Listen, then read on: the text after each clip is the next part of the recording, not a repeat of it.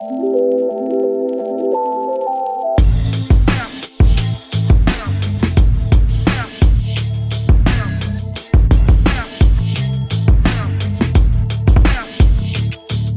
Hallo zu einer neuen Folge OMR Media. Ich bin Pia Frei und hier interviewen wir interessante Leute und Gestalter aus der Medienwelt. Heute ist das Meinolf Ellers. Wir haben uns ganz spontan letzte Woche in der New Yorker Opinory Dependance getroffen und ich habe mich sehr über die Gesprächsgelegenheit gefreut. Meinolf ist seit 30 Jahren, seit über 30 Jahren bei der Deutschen Presseagentur, hatte dort viele verschiedene Hüte auf und ist jetzt einerseits Chief Digital Officer und Managing Partner beim Next Media Accelerator, dem Förderprogramm der DPA für Medien-Startups in der Frühphase. Und wir haben natürlich über die DPA gesprochen und darüber, welche Funktionen und Perspektiven Nachrichten aktuell, äh, Nachrichtenagenturen aktuell haben. Wie beeinflussen Abo-Modelle die Rolle einer Nachrichtenagentur? Wie verändern Plattformen das Geschäftsmodell? Wie verändert sich die Value Proposition für Kunden? Und zweitens, der Next Media Accelerator, ein Accelerator für Medien-Startups. Welche Wetten macht man da in die Zukunft der Medien? Auf welche Geschäftsmodelle und Trendwenden setzt man im Casting der nächsten Einhörnchen? Das alles waren Themen, die wir besprochen gesprochen hatten. Es war ein sehr interessantes Gespräch. Meinolf weiß viel, also entsprechend viel Spaß. Hallo Meinolf. Ja, ich freue mich hier zu sein. Vielen Dank für die Einladung. Ich muss noch einen, einen, einen entschuldigenden Hinweis geben. Wir sitzen in unserem Büro, das sehr dekorative Glaswände hat, die aber nicht ideal schallgeschützt sind. Und es könnte sein, dass man hier und da Hintergrundgeräusche hört. Die werden wir aber mit, äh, mit, mit bestechender Relevanz übertünchen. Ähm, Meinolf, du bist seit 30 Jahren bei der DPA. Die DPA selber ist gerade 70 Jahre alt geworden. Happy Birthday an dieser Stelle. Was waren die größten internen Veränderungen, die du miterlebt hast? Also eigentlich, und ich bin tatsächlich 35 Jahre äh, bei dem Laden, ähm, eigentlich ist Veränderung bei der DPA eigentlich eine Konstante gewesen. Ähm, als ich kam, Mitte der 80er Jahre, äh, da hatten wir gerade die quasi immer noch erste Generation von Computerarbeitsplätzen und zu der Zeit wurde in Zeitungsredaktionen noch überwiegend mit Schreibmaschine gearbeitet. Äh, Welches Jahr war das so? Ähm, also ich bin bei DPA am 1.1.85 angefangen. Und ähm, eigentlich gab es danach äh, ständige Technologiesprünge. Äh, das hat einmal mit der Marktentwicklung zu tun. Also das, ähm, da, da, kam der private Rundfunk, dann kam das private Fernsehen. Wir mussten uns sozusagen immer wieder neu einstellen. Und was für mich auch sehr bedeutsam war, war dann Mitte der 90er Jahre, dass das Internet für äh, unsere Medienkunden plötzlich eine große Relevanz bekam und wir als DPA, als ihr wichtigster Service Provider uns darauf einstellen mussten zu sagen, ja, was machen wir jetzt eigentlich und was liefern wir denen ähm, und wie verdienen wir vielleicht auch an der Wertschöpfung, die dort entsteht. Und ähm, ja, das waren immer Veränderungen. Sicherlich ähm, so äußerlich gesehen, eine der größten Veränderungen in diesen Jahren war die Entscheidung, äh, die DPA nach damals äh, ja fast 60 Jahren äh, an einen zentralen Ort zu bringen, weil wir hatten über 60 Jahre die Wortproduktion in Hamburg die Wortproduktion. Bild, die Wortproduktion, der Text, der Text. Ja. Die Wortproduktion ist viel schöner. Nennen wir es mal den, die, die Tickerproduktion. Also die Tickerproduktion war in Hamburg konzentriert. Ähm, und der ganze Bildbereich, der für DPA immer schon wahnsinnig wichtig war, war zentral in Frankfurt. Und dann hatten wir äh, auch große Ressourcen in Berlin. Und dann war irgendwann die Frage, müssen wir das nicht mal alles zusammenbringen? Das war organisch so gewachsen, dass es sich Ja, das hatte, das hatte einen ganz witzigen Hintergrund. Als die DPA 1949 gegründet wurde, äh, als die äh, fusionierte Agentur der drei Agenturen der westlichen Besatzungszonen. Jede dieser Besatzungszonen und Besatzungsmächte hatte eine eigene Nachrichtenagentur. Und dann mit der Gründung der Bundesrepublik hat man dann ähm, im Sommer 1949 diese drei ähm, Agenturen zusammengebracht. Aber nur von Frankfurt aus und vom Frankfurter Hauptbahnhof aus konnte man noch am gleichen Tag Fotos sowohl nach Hamburg wie nach München bringen. In und den Zug geben, oder wie? In den Zug geben, mit Kurieren. Nein, weil damals gab es noch keine elektronische Übertragungswege für Fotos. Das kam erst im Laufe der 50er Jahre. Und ähm, also insofern musste das, musste die Bildoperation nach Frankfurt sicherlich hat auch eine Rolle gespielt, vermute ich mal heute, dass es zwischen den äh, Engländern und den Amerikanern ein ständiges Hin und Her gab, wer denn nun was zu sagen hat und wer dieser DPA seinen Stempel aufdrückt. Und Hamburg war ähm, natürlich. Welche Besatzungsmacht den Stempel aufdruckt? Oder also nein, die Engländer und die Ja. Amerikaner hatten jeweils durchaus dezidiert unterschiedliche Vorstellungen davon, wie so eine Nachrichtenagentur eines freien demokratischen Deutschlands auszusehen hat. Okay, ja. Und äh, die Engländer saßen in Hamburg und äh, die stellten sich vor, DPA muss wie Reuters sein. Und die Amerikaner saßen in Frankfurt und die dachten, äh, das beste Modell für eine DPA ist die AP. Und ähm, beides war natürlich für die DPA richtig, aber bis da der richtige Weg gefunden war, vermute ich mal von heute, hat es da auch einiges hin und her zwischen den beiden Besatzungsmächten gegeben. Und vielleicht war der, die Entscheidung dann zu sagen, Bild ist in Frankfurt und Text ist in Hamburg auch so ein bisschen der Versuch eines Kompromisses an der Stelle. Sau interessant. Kannst du nochmal aber ganz ähm, basic beschreiben, was die Funktion und Aufgabe einer Nachrichtenagentur ist? Also Nachrichtenagenturen sind eine Entwicklung, die Mitte der 90er Jahre, äh, der, 19, der, der 50er Jahre des letzten Jahrhunderts entstanden ist, im 19. Jahrhundert. Und das verbindet sich alles sehr stark mit einem, mit einem Founder, mit einem Startup-Gründer. Und dieser Startup-Gründer hieß Julius Reuter, kam aus Kassel und hatte damals zuerst entdeckt, dass man ja mit Brieftauben Nachrichten übermitteln kann. Und dann kam irgendwann, man kann fast sagen, es war wie, die, wie, die, äh, wie der Einzug des Internets, kam die Fernschreibtechnologie. Entlang der Bahnstrecken hat man äh, Fernschreibmasten gehabt und konnte darüber Nachrichten übertragen. Und Wohin übertragen? Also von, von welcher Instanz zu welcher Instanz? also zunächst mal schlicht von A nach B. Ja, also du konntest eben zwischen Fernschreibämtern Okay, äh, ja. konnte man eben äh, sozusagen äh, Fernschreibnachrichten übertragen. Und ähm, und natürlich kamen dann irgendwann Menschen auf die Idee zu sagen, hm, wie kann ich denn damit relevantes Wissen schneller verfügbar machen und Wettbewerbsvorteile erzeugen? Also deswegen das erste, was damals übertragen wurde, waren Wirtschaftsnachrichten von Börsen und Märkten. Also was weiß ich, wie sind die heutigen Notierungen für Schleine, Schweinefleisch, für Getreide, für Stahl?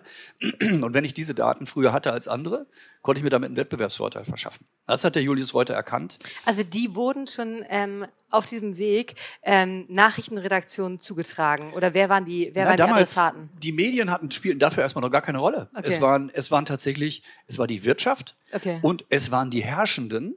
Ah. Denn natürlich militärische und politische Informationen konnte man natürlich damit auch sehr viel schneller übertragen. Aha. Das heißt also, ähm, die Bismarck-Regierung in Berlin fand das, was Herr Reuter machte, natürlich auch verdammt wichtig.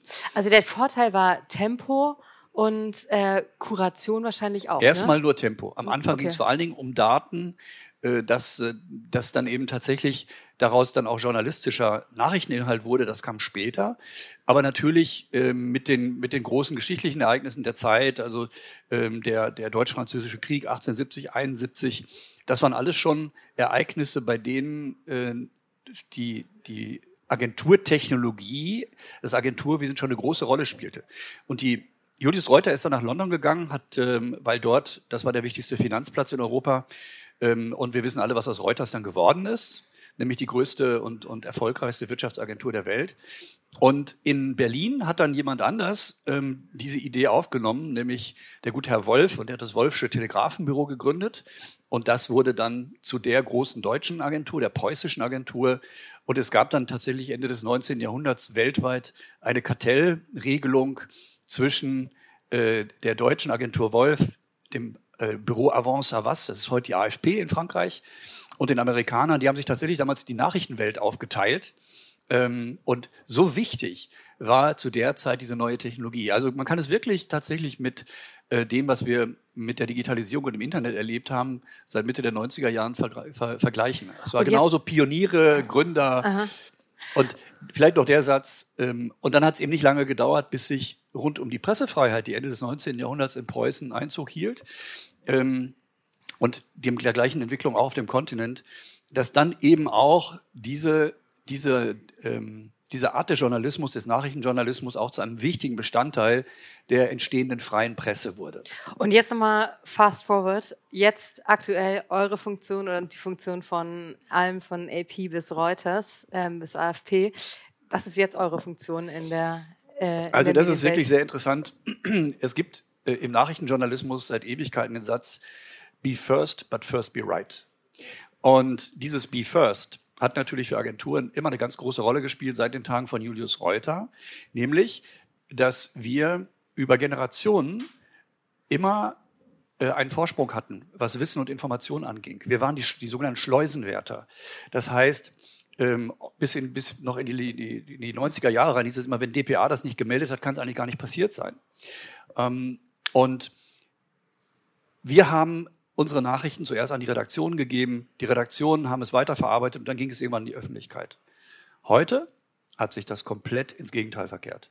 Heute haben wir einen amerikanischen Präsidenten, der hat schlecht geschlafen und sitzt in seinem Bett und sagt, jetzt will ich die Welt mal mit einigen Tweets beglücken. Ihr seid keine Gatekeeper mehr. Wir sind keine Gatekeeper mehr, wir machen kein Agenda-Setting mehr, sondern wir machen heute etwas anderes, das dafür viel, viel wichtiger geworden ist, nämlich das in Be First, but First Be Right. Das Right ist inzwischen das Entscheidende. Das heißt also, Fact-Checking. Verifizieren und Fact-Checking. Wir haben inzwischen bei DPA jetzt seit zwei, drei Jahren einen Verification, einen Chief Verification Officer mit einem eigenen Team, die nichts anderes machen als nur äh, Inhalte bewerten, die Quellen auf, äh, kann das stimmen, kann das nicht stimmen, ist dieses Foto vielleicht manipuliert worden. Also das bekommt einen immer, immer größeren Stellenwert. Hat eigentlich schon vor dem, bevor wir über Fake News gesprochen haben, schon begonnen. Aber genau, wann jetzt hat dieser, super wichtig. Wann hat dieser Shift stattgefunden? Wann habt ihr gemerkt, dass Twitter eigentlich auch ein ähm, sehr funktionaler DPA-Ticker ist für viele Redaktionen oder Redakteure? Und wann habt ihr diesen Shift zum, zur Verifizierung und zu dem ähm, Be Right äh, Also vollzogen? das hat natürlich auf der einen Seite mit Entwicklung auf dem Markt zu tun, aber auch ein bisschen was auch mit unserer Entwicklung. Ich erwähnte vorhin 2010 haben wir die DPA nach Berlin gebracht, haben den größten Newsroom Europas dort gebaut ähm, und alle Einheiten dort zusammengezogen. Und Sprich mit wie vielen Redakteuren? Also ähm, in Berlin sind wir auf knapp 3000 Quadratmeter mit so rund 300 Mhm. Redakteuren. Und äh, damals kam Wolfgang Büchner neu zu uns als Chefredakteur von Spiegel Online. Er war der erste Chefredakteur, der ähm, dezidiert einen digitalen, professionellen Hintergrund hatte. Und bis zu dem Zeitpunkt war die DPA digital schon gut unterwegs. Aber das haben wir über eine Tochterfirma geregelt. Der Christoph Dernbach und ich haben seit Mitte der 90er Jahre die DPA Infocom aufgebaut. Damit waren wir eigentlich bei allem, was passierte, gut dabei. Aber ähm, wir waren sozusagen ein Satellit. Und äh, Das heißt sozusagen, was war, was war eure Rolle? Alles, Genau. was, was digital interessant war, das Produzieren zum Beispiel von multimedialen Nachrichtenfeeds, die unsere Kunden direkt auf, die, auf ihre Webseiten bringen konnten. Da, da waren wir die ersten weltweit, die sowas entwickelt haben. Okay, in den Inhalten, die die, die DPA euren Kunden bereitstellt, Genau. habt ihr so den digitalen... Wir haben uns um die neu entstehenden digitalen Kundensegmente und den digitalen Okay, Markt gekümmert ja. und dafür Produkte gemacht. Und also wir waren Satellit und das Mutterschiff war nach wie vor ganz klassisch und guckte auf äh, Print und guckte auf Radio und, und, und Fernsehen. Und mit dem Umzug nach Berlin kam der große Paradigmawechsel. Die DPA produziert multimedial und wir, wir, ich würde nicht sagen Digital First zu dem Zeitpunkt, aber ähm, wir, wir, zumindest wurde digital zu einem Kernbestandteil der eigentlichen DPA. Und da mit dieser neuen, mit diesem, mit diesem großen Shift wurden wir dann eben auch, ähm, wurde sozusagen das alles digitale, Social Media, wurde alles Teil der Newsroom-Routine. Und wir wurden einfach viel, viel schneller darin, auch mit den geeigneten Leuten, solche Themen frühzeitig aufzugreifen, auch früher als unsere Kunden, sie auszuprobieren und unseren Kunden auch zu sagen, hey, wollen wir damit mal was ausprobieren? Also Live-Blogging ist zum Beispiel so ein Beispiel. Ähm, haben wir irgendwann ähm, um 2010, 2011 angefangen, weil ein, zwei andere Agenturen weltweit damit gute Erfahrungen gemacht hatten und haben aber dann aus dem Also so Newsroom halt- Live-Ticker, oder? Ja, die man äh, aber automatisch auf der Seite einbindet mit Ja. einem Embed-Code. Ja. Also wenn wir ein Live-Ereignis haben, ähm, was weiß ich, äh, ähm, in den letzten Jahren immer wieder große Anschläge, dann können unsere Kunden quasi innerhalb von Sekunden diesen Embed-Code auf ihre Seite einbinden und dann tickert dort äh, die DPA für sie. Und sie tickert nicht nur mit ähm, den eigenen Inhalten, sondern sie spielt auch rein, was derzeit in Social Media und anderen Quellen dort passiert. Also in dem Moment ähm, wird die Seite unseres Kunden wie ein Live-Newsroom, Okay, bei dem die ja. User mittendrin sind. Und der, der, aber der, Redaktion, der Newsroom selber muss nicht schützen darunter.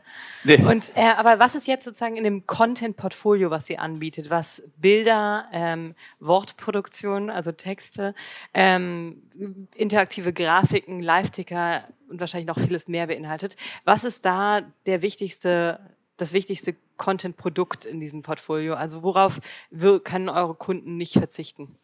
Das ist ein guter Punkt, weil sich das gerade, glaube ich, massiv verändert. Äh, natürlich ist richtig, ähm, unsere, unser News-Portfolio, die unabhängigen, äh, in DPA-Qualität geschriebenen und verifizierten Nachrichten bleiben das Herzstück. Davon bin ich fest überzeugt.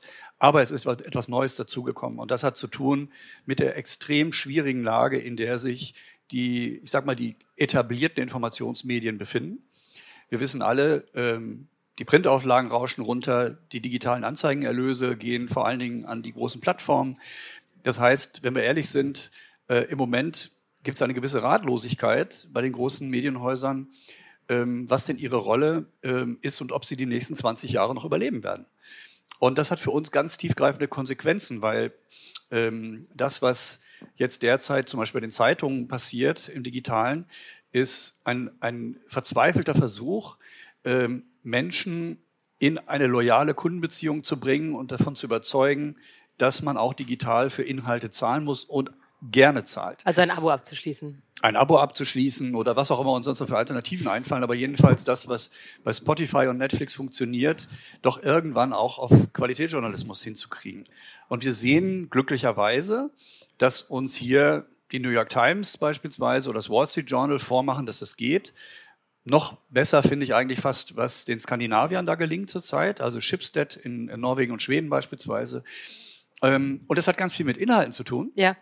Weil wir und mit Big Data. Wir können plötzlich jetzt sehen, welche Inhalte erreichen welche Menschen in welchem Kontext. Aber dazu habe ich genau eine Frage. Also wenn ich jetzt ein, ähm, ein Verlag bin, der einen, äh, seinen kompletten strategischen Fokus auf Abos setzt und auf eine Paywall, wo bestimmte Artikel hinter, hinter dieser Paywall stehen, dann ist ja meine Frage, wie kann ich ähm, einzigartige Inhalte produzieren, die User dazu bringen, hinter diese Paywall zu gehen und ein Abo abzuschließen.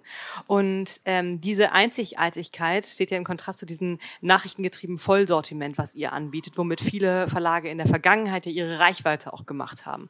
Ähm, und ich selber habe sozusagen im auch viele, viele Textbausteine eins zu eins von euch äh, in Artikel kopiert, einfach damit man die News auf der Seite hatte. Und wenn aber meine Ambition ist, ich möchte möchte äh, einzigartigen Inhalt, der nur für meine Marke piafrei.de steht, ähm, produzieren, dann brauche ich ja euch nicht, oder? Also zunächst mal brauchst du ja dann trotzdem verifizierte Inhalte. Wenn du sie nicht selber produzieren kannst, ist es gut, wenn du einen Partner hast, der die Dinge, die wichtig sind, für dich verifiziert frei Haus liefert, damit du dann zum Beispiel auch damit weiterarbeiten kannst. Ähm, das Interessante ist aber, wenn wir uns anschauen, ähm, die Frage, ob Menschen bereit sind, Abos abzuschließen, hat vor allen Dingen damit zu tun, nicht mit Einzigartigkeit unbedingt, sondern äh, zunächst mal mit Relevanz. Und das ist für jeden Menschen was anderes. Und die DPA hat zum Beispiel schon Mitte der 90er Jahre eine große eigene Redaktion für den Bereich Ratgeber und Serviceinhalte aufgebaut. Ähm, das haben wir ursprünglich getan, weil die Zeitungen für ähm, diese ganzen ähm, Ratgeberseiten zusätzliche Inhalte haben wollten, weil das interessante Anzeigenumfelder waren. So, also hatte eigentlich ein, eine klare Printmotivation.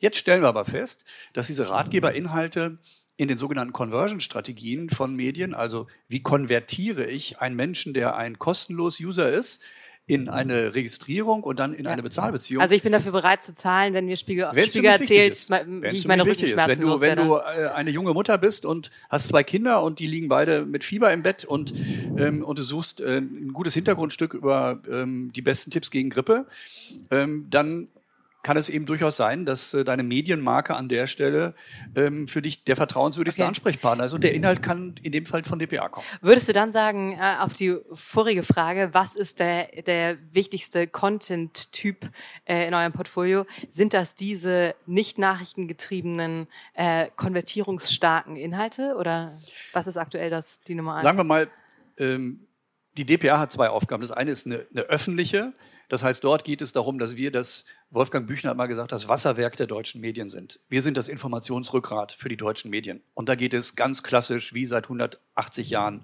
um Schnelligkeit, um Richtigkeit und so weiter. Das Zweite ist aber, wir sprachen ja vorhin über die Entstehung der DPA, ähm, und das amerikanisch-britische Modell. Wir sind eine Genossenschaft. Die DPA gehört 180 deutschen Medienhäusern. Und eine Genossenschaft ist dazu da, dass es allen Genossen, die da drin sind, gut geht. Also haben wir den Auftrag, dazu beizutragen, dass unsere 180 Gesellschafter möglichst auch mit unserer Unterstützung einen Weg in die digitale Zukunft finden. Und das kann etwas anderes bedeuten. Und da sagen wir, das ist ein zweiter Auftrag, der dann, wenn wir überlegen, welche Inhalte wir wie aufbereiten, auch bedeutet, dass wir dort, dort auch manches zusätzlich und anders machen müssen. Aber beide Aufträge, glaube ich, sind wichtig. Und dann, was wäre, wenn jetzt ähm, die äh, großen Ambitionen von den großen Plattformen, nämlich äh, exzellent auch in ähm, Fact-Checking zu werden, ähm, also in Validierung von Inhalten, die auf der Plattform Twitter oder, oder Google zu finden sind, wenn die jetzt richtig gut da drin werden, dann ist ja doof, ne? Naja, also wir arbeiten mit all denen zusammen. Ja. Und wir arbeiten auch für die zum Teil. Ähm, und äh, das ist auch gut so, weil ich denke, dass äh, wenn Google und Facebook an der Stelle smart sind, sie auch verstehen, äh, dass sie eine Riesenverantwortung haben, dieses gewachsene Medienökosystem nicht zu zerstören. Und ähm, die Gefahr ist groß. Ähm, ich denke vor allen Dingen in den letzten Jahren haben wir gesehen, wie schnell oder sagen wir es so rum, dass die äh, Plattformen manchmal selber überrascht zu sein scheinen, was sie da eigentlich anrichten mit ihrer Power.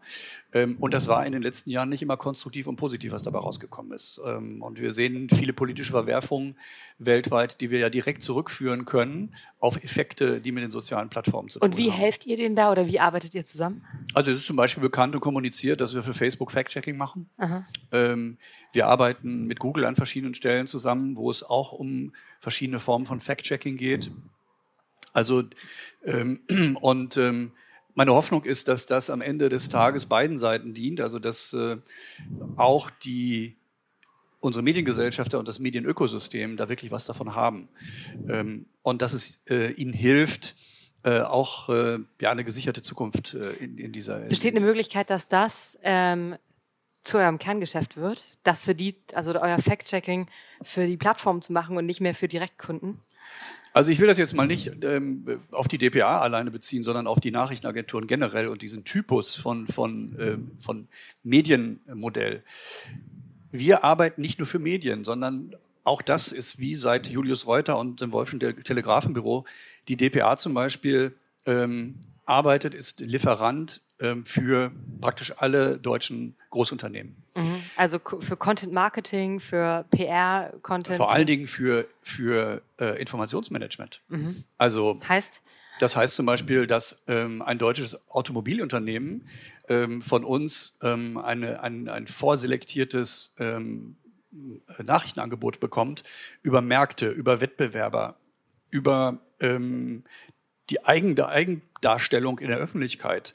Ähm, und das ist, auch dort gilt, die DPA wird wahrgenommen als jemand, der eben äh, allerhöchsten Verifizierungsansprüchen genügt.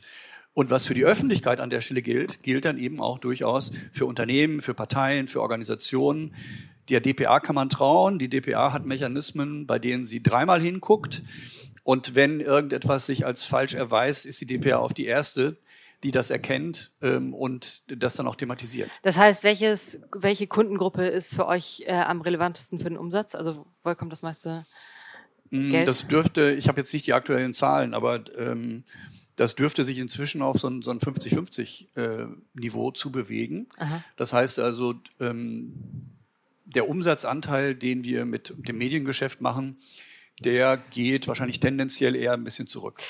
Meinolf, mm, anderes äh, verwandtes Thema. Du bist ja gar nicht in dem DPA-Mutterschiff. Du bist gar nicht mit diesen, ähm, mit der Wortproduktion und Bildproduktion etc. Ähm, jeden Tag beschäftigt, sondern äh, seit 2015 in Hamburg mit dem Next Media Accelerator. Ich glaube, ich war auch schon mal da. Ähm, mit dem ihr eine sechsmonatige Wachstumshilfe für Medien-Startups im Frühstadium anbietet. Warum macht die DPA das? Es hat viel mit dem zu tun, was ich vorhin erzählt habe, mit diesem, dass wir die gemeinsame Plattform von immerhin 180 führenden deutschen Medien sind, von ARD und Axel Springer bis zu Regionalzeitungen und lokalen Radios. Ähm, und wir gucken natürlich immer an der Stelle, wie können wir Wert schaffen für unsere Gesellschafter. Und ähm, ich meine, du selber als erfolgreiche Gründerin weißt ja, wenn wir digitale Transformation der Medien voranbringen wollen, dann sind Startups und Gründer da drin ein ganz wichtiges Element, ein Treiber, ein Katalysator. Und äh, wir haben uns äh, 2015 vorgenommen zu sagen, ähm, Startups aufzubauen, Startups ähm, zu entwickeln, ist ein Hochrisikogeschäft. Viele, viele scheitern. Und warum legen wir das dann nicht auf die, auf die Schultern der DPA, die ja sozusagen für alle steht. Und ähm, das ist von vielen ähm, sehr gut angenommen worden. Wir haben dann 2015 mit zehn Investoren mal gestartet. Da waren gleich Axel Springer, Gruner und Jahr, Spiegel, Zeit und andere dabei. Und äh, zwei Jahre später, als ähm, dann der erste Fonds ähm, aufgebraucht war, haben wir dann 30 Investoren gewonnen, die uns ähm, äh, so viel Geld anvertraut haben, dass wir damit bis 2022 dieses äh, Programm fortführen können. Aber wie gesagt, der Schwerpunkt für uns ist nicht wie beim klassischen Fonds die, die Verzinsung des Kapitals unserer Investoren. Das ist auch wichtig. Aber mindestens genauso wichtig ist uns, vor allen Dingen der DPA als Initiator, dass wir immer wieder Impulse geben, die unseren Gesellschaftern helfen, schneller durch die digitale Transformation zu kommen. Ah, okay, interessant. Fragen dazu habe ich. Aber erstmal, was ist der Deal mit, den, mit euren Portfolio-Startups? Die kriegen sechs Monate Office-Space, Mentoren-Netzwerk, äh, Beratung und das, ähm, das, gesamte was, was, Programm eines Accelerators. Ähm, wir haben drei Optionen. Du kannst bei uns neben dem Programm 50.000 Euro bekommen und gibst dann 10% Equity an der Company, an den Accelerator ab. Dann gibt es die kleine Variante, 25.000 Euro und 5 Prozent. Und dann gibt es, äh, und das ist für etwa 10 Prozent der Startups, die zu uns kommen, immer interessant, äh, eine Option, dass wir gar kein Geld geben, du nur das Programm mitmachst und nur 3 Prozent an deiner Company abgibst. Das ist vor allen Dingen interessant für junge Firmen, die schon relativ weit sind, aber aus kleineren und mittelgroßen Märkten kommen. Äh, wir arbeiten zum Beispiel sehr eng mit äh, den skandinavischen Ländern zusammen oder mit den baltischen Staaten. Und dort ist oft so, gutes Team, gute Idee, aber in ihrem eigenen Markt schaffen sie nur eine Handvoll Kunden, mehr, mehr gibt es da nicht. Und wenn sie wachsen wollen, müssen sie in den größten Medienmarkt Europas und den öffnen wir. Und das ist eigentlich vielleicht das wichtigste Element im NMA, neben dem ganzen Programm und dem Mentoring und dem Netzwerk, letztlich der Zugang zu diesem immer noch großen und, und vergleichsweise gesunden ähm, europäischen Medien- und, und Werbemarkt. Ähm, und du sagst, also Medien-Startups sind ja aus einer VC-Perspektive nicht der heißeste Scheiß, aber äh, du sagst, euer Ziel mit den, ist auch gar nicht, die alle zum 100-Millionen-Exit zu treiben. Was ist der ideale Weg eines eurer Portfolio-Startups, den Sie von Eintritt in den Accelerator bis fünf Jahre danach nehmen? Also ich nehme mal zwei Teams raus, die, die ähm, wir, haben, wir sind jetzt so bei 60 Teams im Portfolio und also Unicorns, wie man sie hier in den USA und in New York heranzieht, mit dem US-Markt im Rücken, äh, die kriegen wir in Europa äh, selten hin. Ich meine, ihr seid ja mit Opinory schon eines der erfolgreichsten Medien-Startups, ähm, aber das sind ja Ausnahmen. Also ähm, zwei Firmen bei uns aus dem Portfolio, äh, Content Flow und Spectrum, beide aus Berlin. Ähm, die Content Flow Leute machen eine Videoinfrastruktur, wo ich sozusagen meine Live-Video äh, Video-Events managen kann. Damit hat schon ARD aktuell gearbeitet. Damit arbeiten die Online-Marketing-Rockstars. Äh, die E-Sports-Liga ISL arbeitet damit. Ähm, und äh, die Jungs sind richtig klasse. Sie sind inzwischen mit einem Büro hier in New York, so wie ihr es auch gemacht habt. Und ich glaube, das ist schon mal ein, ein, ein guter Fingerzeig. Ein Medien-Startup, das es schaffen will. Und schaffen heißt, eine anständige Folgefinanzierungsrunde hinlegen und eigenständig im Markt wachsen. Ähm, so ein bisschen eher deutsches Mittelstandsmodell als Wall Street, würde ich sagen. Ähm, also wenn du da hinkommen willst, dann ist ähm, eine Präsenz in den USA und die Möglichkeit, auch in den USA Kunden zu überzeugen und zu gewinnen, tatsächlich, sagen wir mal, das ist der vierte Stern auf der Schulter. Wenn du das gepackt hast, würde ich sagen, dann sieht's richtig gut aus. Aber ich spreche hier von einer Basis von 60 Teams, die wir bislang hatten. Da muss man dann fairerweise schon sagen, von den 60 sind inzwischen 10 Prozent äh, nicht mehr vorhanden, weil sie irgendwann aufgeben mussten. Ähm, es gibt äh, neben den beiden, die ich genannt habe, nochmal weitere äh, fünf, sechs, sieben, von denen ich sagen würde, die machen ihren Weg. Aber dazwischen gibt es eben auch einige, von denen man sagen muss, die sind oft in so einer Stagnationsphase. Ähm, und da merken wir eben auch, dass Deutschland, Europa jetzt nach wie vor immer noch nicht ähm, die beste Startup-Kultur hat. Denn ähm, da wäre, glaube ich, noch sehr viel mehr möglich. Aber die Kalkulation ist, auch wenn ihr nicht ähm, äh, Exit und Million-Dollar-Baby getrieben seid, ähm, die Kalkulation ist schon, dass in euren Beteiligungen zwischen drei und zehn Prozent äh, eine bestimmte Anzahl weiß nicht, wie viele ihr mit, mit wie vielen ihr da kalkuliert, so erfolgreich werden, dass es sich am Ende für euch auszahlt, ne? Natürlich. Also ähm, das ist, das, das liegt unserem Modell zugrunde und natürlich unsere Investoren wollen auch nicht hören, ähm, dass wir tolle Ideen da an den Start gebracht haben, aber nichts davon hat sich am Markt durchgesetzt und äh, sie können ihr, ihr eingesetztes Kapital vergessen. Das geht ja auch nicht. Also insofern die Investment Performance als Fonds, die müssen wir schon auch bringen, aber wir haben in Hamburg äh, nach unserem Modell auch einen Next Commerce und einen Next Logistic Accelerator. Und da kann man sich natürlich ausmalen, dass im Bereich äh, Handel und, und E-Commerce es einfacher ist, äh, Teams auf eine Flughöhe zu bringen, bei der dann tatsächlich auch signifikante Summen zurückfließen, als in einem kriselnden Medien- und Werbebereich. Und du sagst, dass ein ähm, Sekundäreffekt sein soll, dass ähm, durch die Zusammenarbeit mit traditionellen Medienhäusern die besser, flexibler, agiler und schneller werden. Ähm, durch die Zusammenarbeit mit, mit Startups, die all das hoffentlich erfüllen. Also wenn du, ähm, ihr seid selber ein Inhouse, DPA Inhouse Startups, ihr helft Startups äh, mit Medienunternehmen zusammenzukommen, um die besser zu machen. Ähm, wie spiegelt sich das zurück in die DPA? Also wie viel flexibler, agiler, schneller ist die DPA geworden durch dieses, durch dieses Beiboot, das ihr gebaut habt? Also ich bin ja gleichzeitig, ich bin ja nicht nur Managing Partner beim Next Media Accelerator, sondern mit 50 Prozent auch weiterhin Chief Digital Officer bei der DPA. Und äh, das, ähm, dass mir die DPA das ermöglicht hat, das war schon sehr wichtig, weil ich mit der Position natürlich auch äh, die Effekte des NMA, die für die DPA wertvoll sind, immer wieder in die Organisation tragen kann. Und das hat ganz praktische Auswirkungen, dass wir zum Beispiel mit jedem neuen Badge, also mit jeder neuen Startup-Klasse, unter anderem nach Berlin in den Newsroom gehen und der Newsroom-Mannschaft zeigen, was diese Teams können und gemeinsam überlegen, ähm, ob, die sich, ob, ob man das nicht in einem Pilotprojekt mal gemeinsam ausprobiert, was sie da machen. Wir nennen das Easy Testing beim NMA. Und diese Easy Testing-Geschichten sind für beide Seiten, für die Startups und für die Medien extrem wichtig. Und insofern, was hat die DPA davon? Auf der einen Seite selber Zugang zu Startup-Innovation mit der Möglichkeit, die davon auszuprobieren, die wir für relevant halten. Auf der anderen Seite natürlich der gleiche Effekt für unsere Gesellschafter und Medienkunden und Medienpartner, denen wir natürlich auch den Zugang zu diesen Startups eröffnen. Und das Easy Testing ist natürlich eines, ähm, ein, ein Modell, äh, das wir genauso mit äh, den Medienhäusern machen. Also da gibt es dann Zeitungsverlage, die laden beispielsweise mal eben aus so einem Batch zwei, drei Teams ein, machen mit denen ganztägige Workshops und hinterher gibt es tatsächlich konkrete Projekte und wenn die Projekte gut laufen, auch die ersten echten Verträge, die das Startup natürlich dann wieder in eine viel bessere Position bringen, wenn es um die Folgefinanzierung geht. Mhm. Und ich meine, du weißt ja selbst, Opinory äh, ist ja ein gutes Beispiel dafür. Äh, wir sind in Deutschland als Medienmarkt, selbst wenn wir unter Einrechnung von Österreich und der Schweiz sagen, wir sind ein 100 Millionen Sprachenmarkt, dieser Markt ist immer noch zu klein, um zum Beispiel äh, sogenannte B2C, also Business-to-Consumer-Geschäftsmodelle im Medienbereich zu etablieren. Kriegen wir nicht hin. Ähm, das, der Markt gibt das nicht her.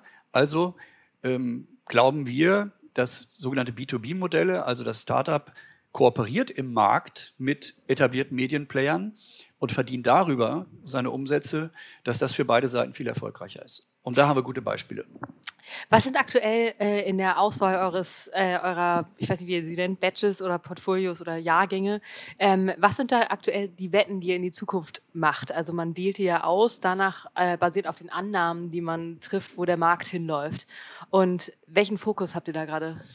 Äh, ich nehme mal zwei Beispiele. Das eine ist, ich habe ja vorhin erwähnt, wie wichtig äh, da draußen im Moment das Thema äh, digitale Vertriebserlöse für Medien ist. Also kriegen wir die Menschen in irgendeine Form von Abo, dass sie zahlen für Journalismus.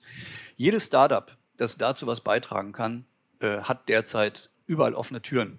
Ganz aktuell in unserem laufenden Badge, auch wird auch hier in New York sein, ist Lütt aus Norwegen.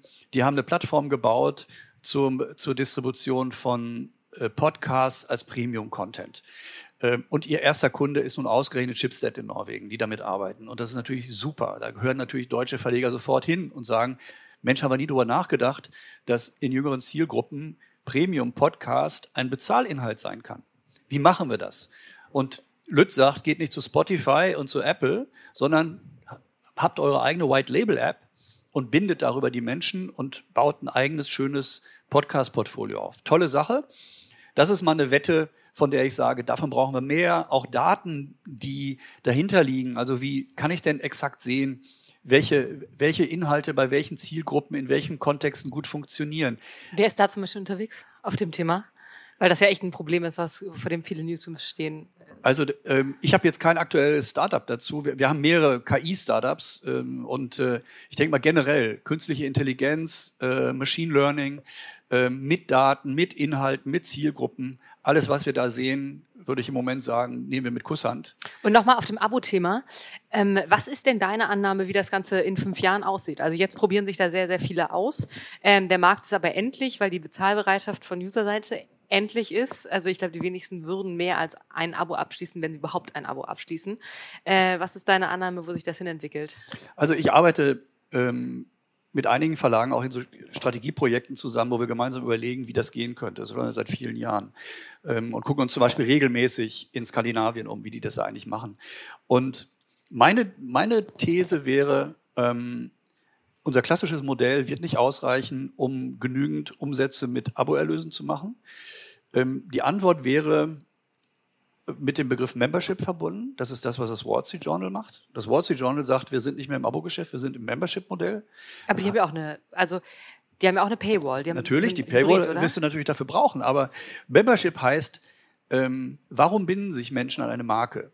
Und ich sag mal, so in Deutschland für mich ein, ein Positivbeispiel ist die Zeit. Ähm, Menschen äh, sind nicht einfach nur Zeitleser oder Zeitabonnenten, sondern deswegen heißt das, ähm, das Kundenprogramm auch Freunde der Zeit, weil man eben sagt, mit dieser Marke verbindet sich ja viel mehr. Das ist meine mediale Heimat. Da bin ich zu Hause. Man damit will ich assoziiert damit. Ja, so. so. Und jetzt sage ich, meine Wette ist, Medienmarken, die es schaffen, so wie die Zeit, so wie die New York Times, so wie das Wall Street Journal, eine, eine, eine Heimat für Menschen zu sein. Das ist Membership eine hochemotionale, auf Vertrauen basierende Beziehung zu den Nutzern hinzubekommen.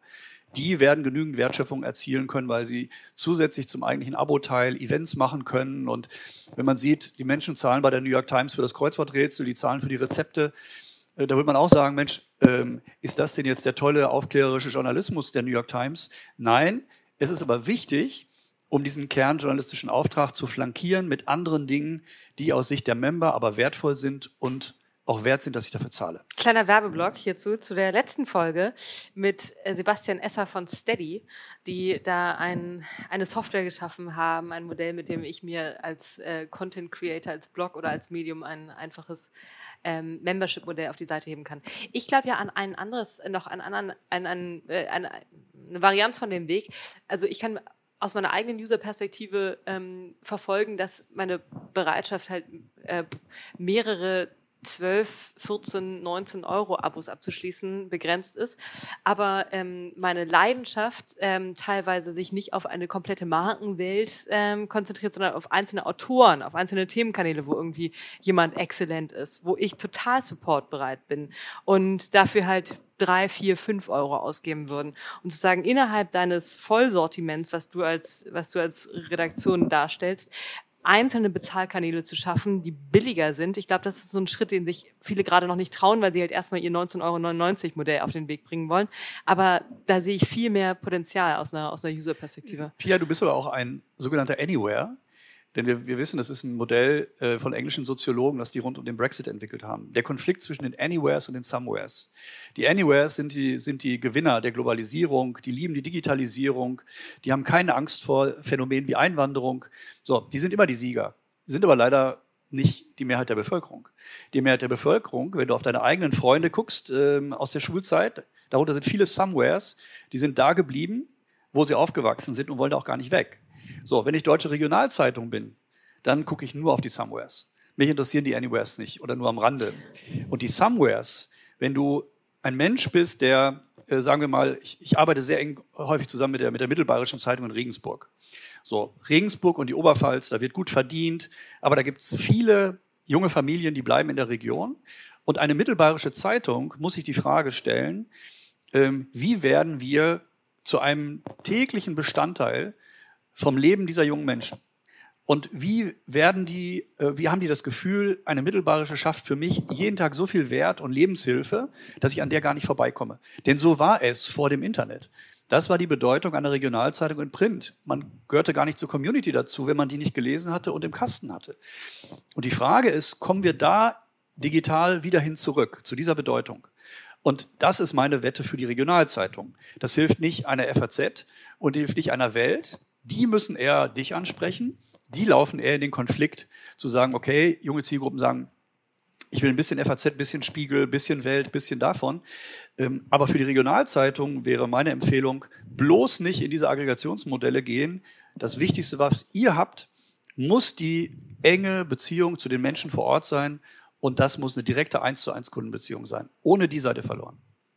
Meinolf, das ist sau interessant und ich würde gerne noch, noch lange weiterreden, aber unsere Zeit rennt ein bisschen davon.